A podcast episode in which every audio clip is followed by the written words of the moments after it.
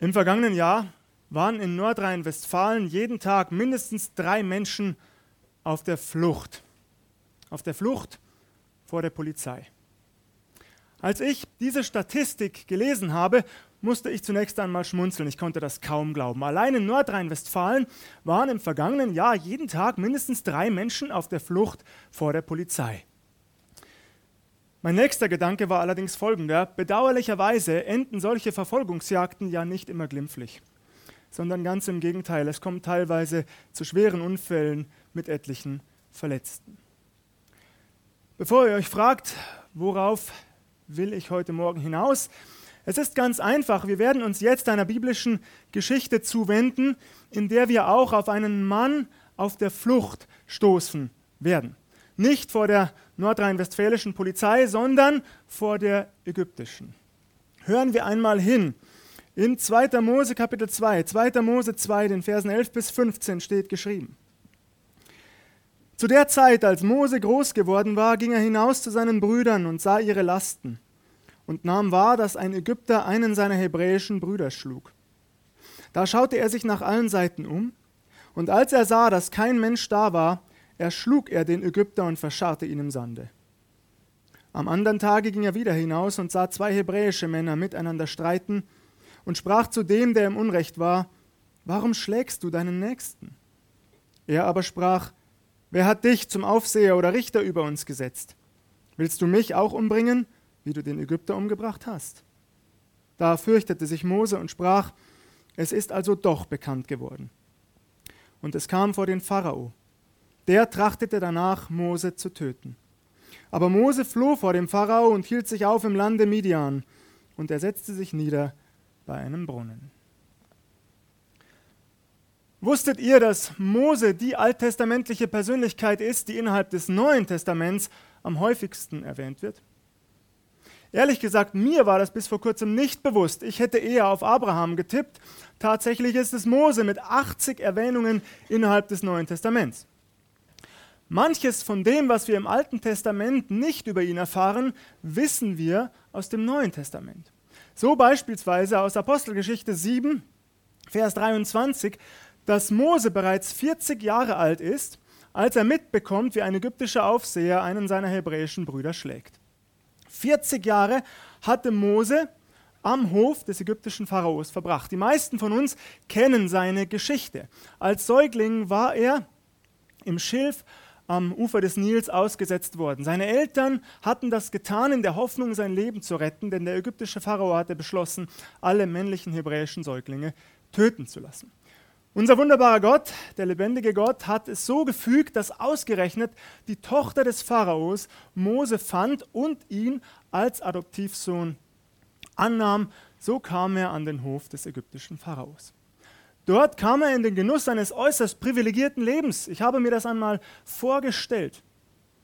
In großen Gemächern wächst er auf, mit wunderbarem Spielzeug, einem weichen Bett, der besten Kleidung den besten Speisen, den edelsten Weinen, noch nicht als Kind natürlich, sondern als Erwachsener, und der besten Bildung, die man überhaupt bekommen konnte. Dafür musste Mose nicht einmal, so wie die meisten von uns, mit dem Fahrrad oder mit dem Bus zur nächsten öffentlichen Schule fahren. Nein, ich glaube, dass die besten Lehrer und Lehrmeister zu ihm in den Palast kamen, in seine Privatgemächer und ihn dort unterrichteten. Und zwar in allen möglichen Fächern, ob das nun Mathematik war oder Wirtschaft oder Politik und Diplomatie oder Militärwesen oder Religion, was auch immer. Mose erhielt eine umfassende Ausbildung. Etliche Bibelkommentatoren sind sich sicher, dass das geschah, um ihn auf eine höhere Stelle als Beamter im ägyptischen Königreich vorzubereiten. Ich teile diese Ansicht. Ich habe mich aber auch gefragt, als ich das las, wie macht man sich einen Menschen am einfachsten gefügig.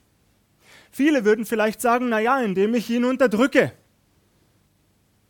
Ich glaube, auf kurz oder lang hat das genau den gegenteiligen Effekt.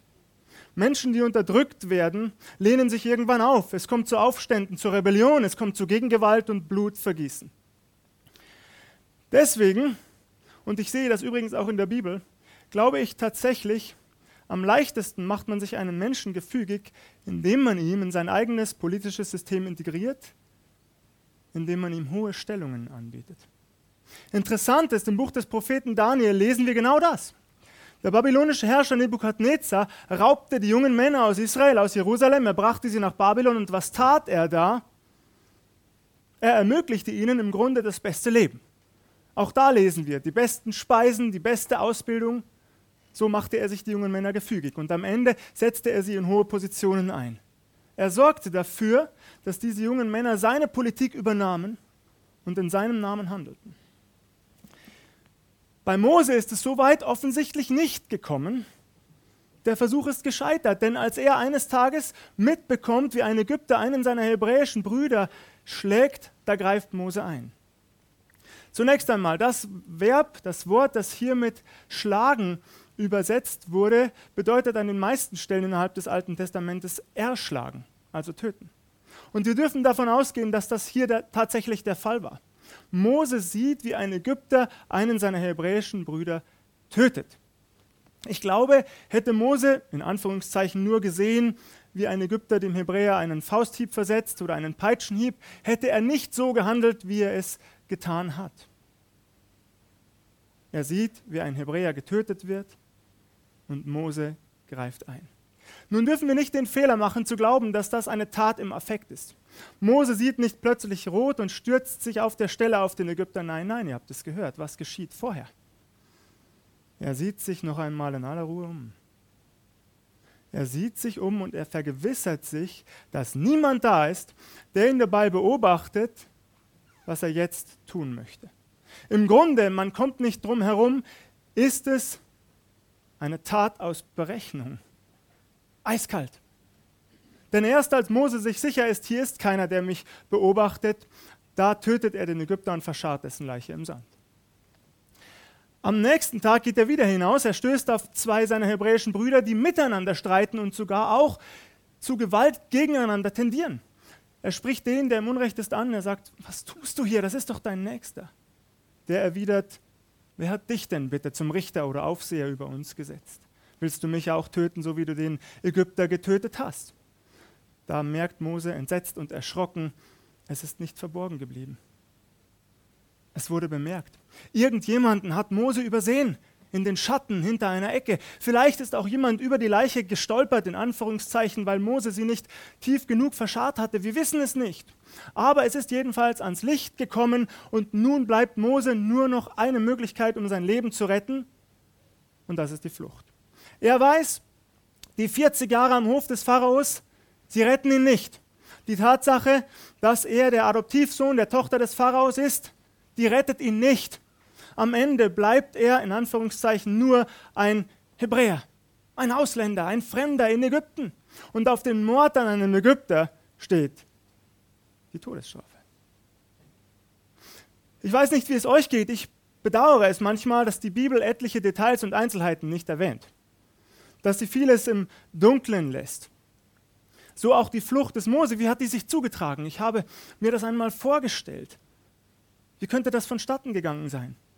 Ist Mose noch einmal in seine Gemächer geschlichen? Hat er sich wehmütig umgeblickt? Hatte er Traurigkeit im Herzen über all das, was er jetzt zurücklassen musste? Hat er dann hastig ein paar Kleidungsstücke zum Wechseln eingepackt, ein zweites Paar Sandalen, ein bisschen Proviant für die Flucht, ist er anschließend in den Stall des Pharaos geschlichen, hat das beste Pferd entwendet und sich so auf den Weg gemacht? Oder ist er umgehend, nachdem er gemerkt hat, es ist bekannt geworden, geflohen, zu Fuß, mit nichts weiter als den Kleidern, die er am Leibe trug? Wir wissen es nicht, es bleibt im Dunkeln, schade eigentlich.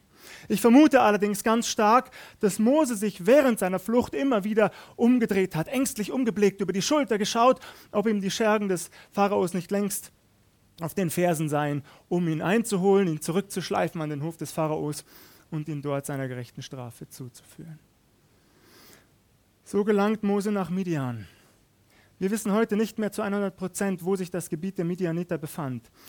Aus den Angaben der Bibel können wir es in etwa rekonstruieren. Wir vermuten, dass es sich im Nordwesten Saudi-Arabiens befand. Das ist da etwa da, wo das heutige Jordanien liegt. Von Ägypten nach Midian. Dort setzt sich Mose an einen Brunnen. Ich erzähle euch die Geschichte, so wie sie weitergeht, kurz in eigenen Worten. Dort an diesem Brunnen trifft er auf sieben junge Frauen, das sind die Töchter des midianitischen Priesters Reguel. Die kommen dorthin, um die Schafe ihres Vaters zu trinken. Sie werden von anderen Hirten daran gehindert. Mose setzt sich für die Frauen ein. Er hilft ihnen gegen die Hirten. Er hilft ihnen anschließend dabei, die Schafe zu tränken und wird dafür von Reguel zum Abendessen eingeladen. Doch aus diesem Abendessen, aus Dankbarkeit, wird weit mehr. Es wird ein verwandtschaftliches Verhältnis daraus. Denn Reguel gibt Mose eine seiner Töchter mit Namen Zippora zur Frau. Mit Zippora zeugt Mose zwei Söhne. Hier in Kapitel 2 erfahren wir von der Geburt des ersten. Der hat einen aussagekräftigen Namen. Mose nennt seinen erstgeborenen Sohn Gershom. Und Gershom bedeutet, ich bin ein Fremder in fremdem Lande. Hier klingt die Traurigkeit des Mose an. Fremd, heimatlos, vielleicht auch hoffnungslos, ziellos, verloren? Fragezeichen. Am Ende von Kapitel 2 erfahren wir dann, dass Gott das Leid seines auserwählten Volkes Israel in Ägypten gesehen habe, dass das Geschrei vor ihn gekommen sei und er beschließt einzugreifen. Dann erfolgt ein Sprung von Kapitel 2 in Kapitel 3.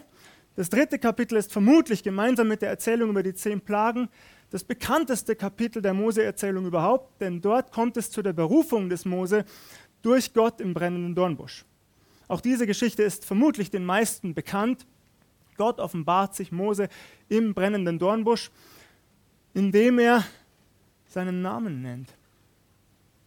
Gott nennt sich beim Namen Jahwe. Ich bin der Ich Bin. Das ist übrigens der einzige Name, den Gott sich jemals selbst gegeben hat. Alle anderen Namen haben wir Menschen ihm gegeben.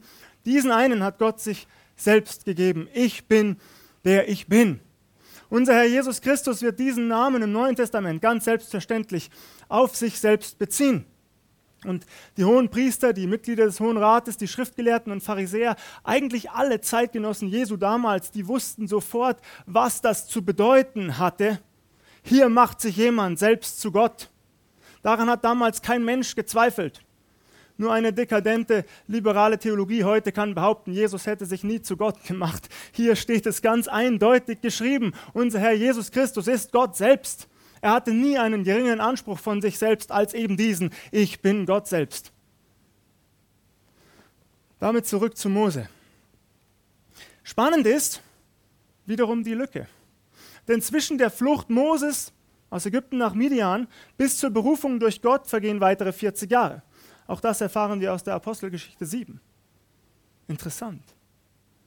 Moses Leben ist am Ende deutlich dreigeteilt. 40 Jahre in Ägypten, 40 Jahre in Midian und 40 Jahre, in denen er das auserwählte, geliebte Volk Gottes durch die Wüste an die Grenzen des gelobten Landes führt. Mose selbst wird das gelobte Land nicht betreten, aber das ist eine andere Geschichte. Wieder habe ich mich gefragt, was war in diesem Zeitraum? Die Bibel erwähnt das praktisch nicht. Wir erfahren aus diesen 40 Jahren praktisch nichts. Vielleicht sitzt hier jemand, der die Gabe hat, gut Romane zu schreiben. Dann mache ich dir Mut, füll einmal in Anführungszeichen die Lücken der Bibel. Vielleicht wirst du reich damit. Es ist doch auch spannend, oder? 40 Jahre und wir erfahren praktisch nichts. Ich habe mich gefragt, was hat Mose in diesen 40 Jahren gedacht, gesagt, getan, erlebt? Wie ging es ihm? Körperlich, psychisch? Zwei Optionen wären für mich denkbar. Option 1. Das ist die glückliche Version. Mose schaute sich nach ein paar Wochen nicht mehr ständig um, er blickte sich nicht mehr immer ängstlich über die Schulter, ob die Polizei Ägyptens ihm auf den Fersen sei, sondern er begann sein Leben an der Seite seiner Frau zu genießen. Er freute sich an seinen Kindern und auch an dem Dienst, den er für seinen Schwiegervater tat, nämlich als Schafhirte in Midian. Er war zufrieden und glücklich. Das wünsche ich ihm von ganzem Herzen. Denn das ist das, was sich jeder Mensch auf der ganzen Welt wünscht heute. Ein zufriedenes, glückliches Leben. Stimmt das? Und dafür brauchen wir gar nicht viel. Es spielt am Ende gar keine Rolle, was wir tun, wenn wir glücklich sind mit dem, was wir tun. Und dankbar und zufrieden. Es muss doch nicht jedes Jahr das neueste iPhone sein, oder? Es muss nicht jedes Jahr der größere Flachbildschirm sein. Es muss nicht jedes Jahr zweimal in den Urlaub gehen. Ich glaube sogar, Menschen, die immer und immer wieder dem Besten und dem Neuesten hinterherjagen, zeigen damit ihre Unzufriedenheit. Ich will niemandem zu nahe treten, aber das ist mein Eindruck. Um zufrieden und glücklich und dankbar zu sein, braucht man nicht viel. Und so hoffe ich und wünsche ich Mose, dass es so war für ihn. Option 2 sieht hingegen anders aus. Option 2 sieht so aus. Mose sitzt in der Wüste bei den Schafen und denkt sich, was mache ich hier? Was tue ich hier? Ich, der Gebildete, der so viel kann, so viel weiß, der so eine Macht hatte, so eine hohe Position in Ägypten, dem alle Türen offen standen im Leben. Was tue ich hier? Bei den Schafen. Wie tief bin ich gefallen? Und so wächst die Traurigkeit und die Hoffnungslosigkeit und die Depression. Und Mose sitzt in der Wüste und er fragt sich immer und immer und immer und immer wieder, was wäre gewesen, wenn? Kennt ihr diese Frage? Noch einmal, das bleibt Spekulation, die Bibel sagt dazu nichts. Aber wir heute kennen diese Frage auch, etliche von uns, da bin ich sicher, was wäre gewesen, wenn? Und so stehen wir hier in der Gegenwart und doch blicken wir immer zurück in die Vergangenheit. Was wäre gewesen, wenn ich damals nicht links, sondern rechts abgebogen wäre? Was wäre gewesen, wenn ich nach meiner Schullaufbahn keine Ausbildung, sondern ein Studium absolviert hätte? Was wäre gewesen, wenn ich nicht meine Frau, sondern deren beste Freundin geheiratet hätte? Was wäre gewesen, wenn? Oh, und diese Fragen, sie nagen und nagen und nagen an uns. Nicht wahr? Und sie machen uns traurig und verzweifelt. Und wir fragen, wie kommen wir da raus? Vielleicht sitzt hier heute Morgen jemand, dem es genauso geht, und du stellst diese Frage. Wie komme ich hier raus? Wie komme ich aus der Vergangenheit in die Gegenwart? Und wie kann ich aus der Gegenwart mutig in die Zukunft gehen? Mutig sage dir, es gibt nur einen einzigen Weg und der heißt Jesus Christus. Es gibt nur einen Weg, mit, des, mit dessen Hilfe du es schaffen kannst, aus all diesen quälenden Gedanken, die dich in der Vergangenheit gefangen halten, herauskommen kannst. Und das ist Jesus Christus, indem du zu ihm gehst, auf deine Knie fällst, ihm dein Leben übergibst und ihn darum bittest, dass er dir dabei hilft, mit deiner Vergangenheit ins Reine zu kommen. Es gibt keinen anderen Weg. Und so mache ich dir Mut, wenn du das merkst, dann geh zu Jesus und bleib so lange auf deinen Knien, bis du weißt, diese Schlacht ist geschlagen und deine Vergangenheit ist da, wo sie hingehört, nämlich hinter dir und die Gegenwart liegt vor dir und die Zukunft, in die du mutig an Jesu Hand gehen kannst. Es gibt nur diesen einen Weg. Und ich weiß, manche werfen mir vor, das sei zu naiv. Und ich kenne Menschen, die das für viel zu plakativ halten. Aber es ist für mich genau so. Jesus Christus ist die einzige Lösung für alle Probleme dieser Welt und auch für die Lösung deiner Probleme in deinem Leben heute Morgen. Und lass dir sagen, diese Frage, was wäre gewesen, wenn, wirst du niemals, niemals zufriedenstellend beantwortet bekommen. Niemals. Das bleibt bloß tote Theorie.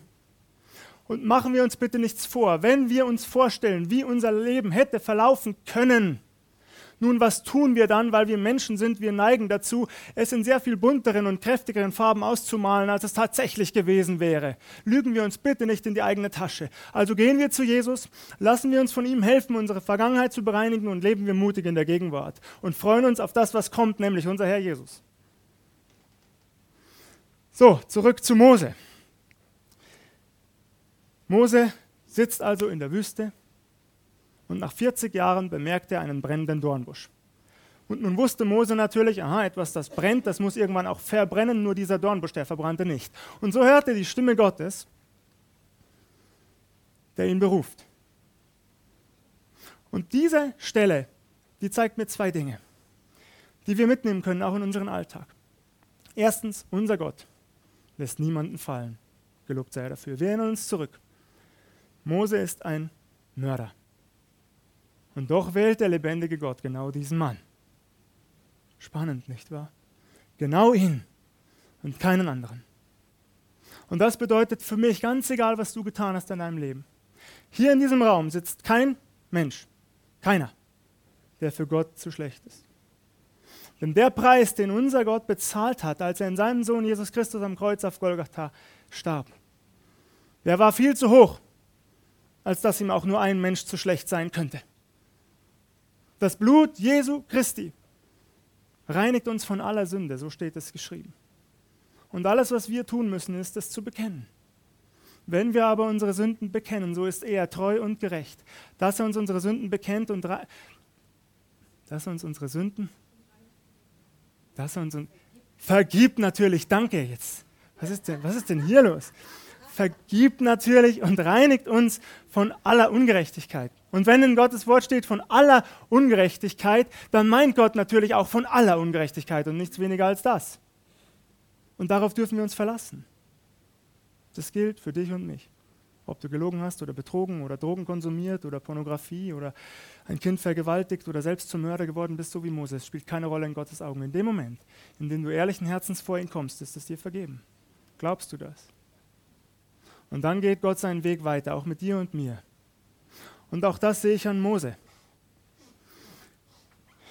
Nun ist es bei Mose so, dass er etliche Ausreden vorbringt, warum er ungeeignet sei für die Aufgabe, das auserwählte Volk aus Ägypten zu führen. Ach, ich kann nicht reden und sie werden mir nicht glauben und noch manches mehr. Spannend, Mose ist bereits 80 Jahre. Psalm 90 stammt von Mose. Was steht da? Da steht, das Menschenleben wäre 70 Jahre, wenn es hochkommt, 80 Jahre. Stammt von Mose. Nun ist Mose bereits 80 Jahre, aber genau dieses Argument bringt er nicht. Er sagt nicht zu Gott, naja, Herr, ich bin 80 Jahre alt, es könnte jeden Tag zu Ende gehen. Nein, das sagt er nicht. Er bringt andere Ausreden vor. Und Gott wird irgendwann zornig. Gott möchte das nicht, dass wir ihn in Frage stellen. Es gibt eine Aussage unter Christen, die ich immer mal wieder höre, was Gott bestellt, das bezahlt er auch. Also ein wenig salopp formuliert, aber das bedeutet im Grunde genau das. Wenn Gott uns einen Auftrag gibt, dann rüstet er uns auch aus, dass wir diesen Auftrag ausführen können. Es kommt nicht auf uns an. Es kommt nicht darauf an, was wir gelernt haben, was wir können oder nicht. Es kommt darauf an, dass wir uns Gott einfach zur Verfügung stellen und ihm vertrauen. Interessant ist, das ist mir erst in der vergangenen Woche bewusst geworden. Gott hat mir das gezeigt in seinem Wort. Mose sagt, er könne nicht reden. Apostelgeschichte 7, Vers 22, wenn ihr mir nicht glaubt, schlagt es auf. Da steht drin, Mose war mächtig in Worten und Werken. Spannend. Mose greift offensichtlich zu einer Ausrede. Er hat es gelernt. Und ich mache uns Mut. Wenn Gott dich beruft, ganz egal in welchem Alter du jetzt bist, ob du 20 bist oder 40 oder 60 oder 80, Gottes lebendiges Wort zeigt uns, Gott kann dich immer gebrauchen. Immer. Und nun sagst du vielleicht, naja, Benny, aber ich merke mein Alter tatsächlich es wird immer schwieriger, ich werde immer gebrechlicher. Ich kann, ich kann niemanden mehr aus der Sklaverei herausführen. Nun lass dir sagen, es gibt unterschiedliche Dienste, zu denen Gott beruft. Und vielleicht beruft Gott dich dazu, ein Beter zu sein vor ihm, auf deinen Knien, 24 Stunden am Tag, sieben Tage die Woche. Und bitte, bitte, schätze diesen Dienst im Reich Gottes nicht gering. Viel zu oft passiert das, das ist meine Vermutung, dass wir den Gebetsdienst gering schätzen. Ich glaube, es gibt keine mächtigere Waffe für Menschen als das Gebet vor Gott. In der Bibel steht, das Gebet eines Gerechten vermag viel, wenn es ernstlich ist. Und wenn Gott dich dazu beruft, Beter zu sein, dann erfülle diese Aufgabe treu und gewissenhaft vor Gott. Mit dem Gebet kannst du Gottes Herz bewegen. Und er will gebeten werden. Auf der anderen Seite behaupte ich, und so komme ich langsam zum Ende, jeder von uns kann zu einem Befreier von Menschen aus der Sklaverei werden. Nun fragst du wieder, Benny, wie soll das gehen? Dann müsste ich vielleicht in die großen Städte dieses Landes gehen oder die großen Hauptstädte Europas, wo es zu moderner Sklaverei in Form von Prostitution oder was auch immer kommt. Was weiß ich, nach München oder nach Berlin oder nach Amsterdam, wohin auch immer. Oder vielleicht nach Afrika oder Asien, wo es auch zu Formen der modernen Sklaverei kommt. Aber ich sage dir nein. So weit müssen wir gar nicht gehen. Denn Sklaverei beginnt mitten in unseren Familien. Sklaverei beginnt in unserer Nachbarschaft, in unserem Freundeskreis, an unserer Arbeitsstelle. Denn überall da liegen Menschen in den Ketten des Satans und sind unter Schuld und Sünde. Und das ist die schlimmste Form der Sklaverei, die es gibt. Nun sagt Gott in seinem Wort, 1. Johannes 3,8, dafür ist Jesus Christus, der Sohn Gottes, erschienen, dass er die Werke des Teufels zerstöre. Und wir können ihm dabei mithelfen. Wir können Menschen nicht retten. Keiner von uns kann auch nur einen Menschen retten. Das kann nur Jesus Christus tun. Aber wir haben das Privileg mitzuhelfen. Durch Gebet und indem wir uns hineinführen lassen in Situationen. Wir müssen gar nicht aufdringlich auf Menschen zustürmen. Wir können uns zeigen lassen, wo ist ein Mensch, der heute das Evangelium hören soll. Und ich bin überzeugt, wo wir uns derart zur Verfügung stellen, da wird Gott uns auch Situationen und Türen öffnen. Und es gibt genug Menschen, die das Evangelium noch hören müssen. Wir leben in der letzten Zeit, ich mache euch da nichts vor. Wann Jesus wiederkommen wird, ich weiß es nicht, ich hoffe sehr bald. Aber das dringlichste Anliegen heute ist genau das, dass Menschen die gewaltigste und wichtigste Botschaft hören, die es gibt, dass es jemanden gibt in Jesus Christus, der Menschen allein in die Freiheit führen kann. Und das bedeutet für mich, obwohl Wahlen sind und ich euch Mut mache, geht wählen, wir brauchen nicht noch mehr Politiker. Brauchen wir nicht. Der Bundestag ist voll. Sie bekommen alle viel Geld, ob sie es verdienen oder nicht, weiß ich nicht, spielt keine Rolle für mich. Wir brauchen jedenfalls nicht noch mehr. Wir brauchen nicht noch mehr junge Menschen, die sich auf die Straßen kleben. Wir brauchen nicht noch mehr Waffenlieferungen sonst wohin. Wir brauchen Nachfolger Jesu Christi, die diese Botschaft mutig verkündigen, bis er kommt. Es gibt nur einen Weg zu Gott und der heißt Jesus Christus. Bist du dabei? Dann werde ich jetzt beten. Ich werde diese Predigt abschließen mit einem Gebet und ich mache dir Mut. Ob du sagst, ich habe das zum ersten Mal gehört, dass ich meine Schuld bei Jesus ablege, ablegen kann, steh auf und mach das fest heute Morgen, während ich bete. Mach das fest, ich gehöre ab jetzt zu Jesus, bitte ihn um Vergebung deiner Schuld und übergebe ihm dein Leben. Und wenn du merkst, du willst dich ihm wieder neu zur Verfügung stellen, du willst ihm dein Leben weihen, ja, neu hingeben, mit neuer Leidenschaft und neuem Eifer in diesen letzten Tagen und dieser letzten Zeit, dann steh ebenfalls auf und frag dich bitte nicht, was denken die anderen über mich, völlig egal, was andere Menschen über dich denken. Spielt gar keine Rolle. Wenn du das willst heute Morgen, dann steh auf, während ich bete. Ich mache dir Mut dazu. Und bete auch leise für dich mit. Ich bete mit uns. Herr Jesus Christus, wir loben und preisen dich und wir danken dir von ganzem Herzen für dein lebendiges und mächtiges Wort. Wir danken dir von ganzem Herzen, dass du der einzige Weg zu Gott bist und dass du alles getan hast, was nötig ist, damit Menschen aus der Sklaverei in die Freiheit geführt werden können und wir Vergebung unserer Schuld haben. Danke, Herr, dass du uns das schenkst durch dein kostbares, teures Blut, das am Kreuz auf Golgatha geflossen ist. Und ich danke dir jetzt auch für jeden, der aufgestanden ist, der das in seinem Herzen festgemacht hat, dass du sein persönlicher Herr und Erlöser sein sollst. Ich danke dir auch für alle, die das neu bekennen, die dir dienen wollen, bis du wiederkommst. Treu, dir nachfolgen, Menschen die gute Botschaft, dein gutes Evangelium verkündigen. Und ich bitte dich, dass du uns immer wieder in Situationen hineinführst, wo dein Heiliger Geist uns die richtigen Worte schenkt, damit Menschen durch dich zur Umkehr und zur Buße gelangen. Wir loben und preisen dich dafür in deinem Jesu Namen. Amen.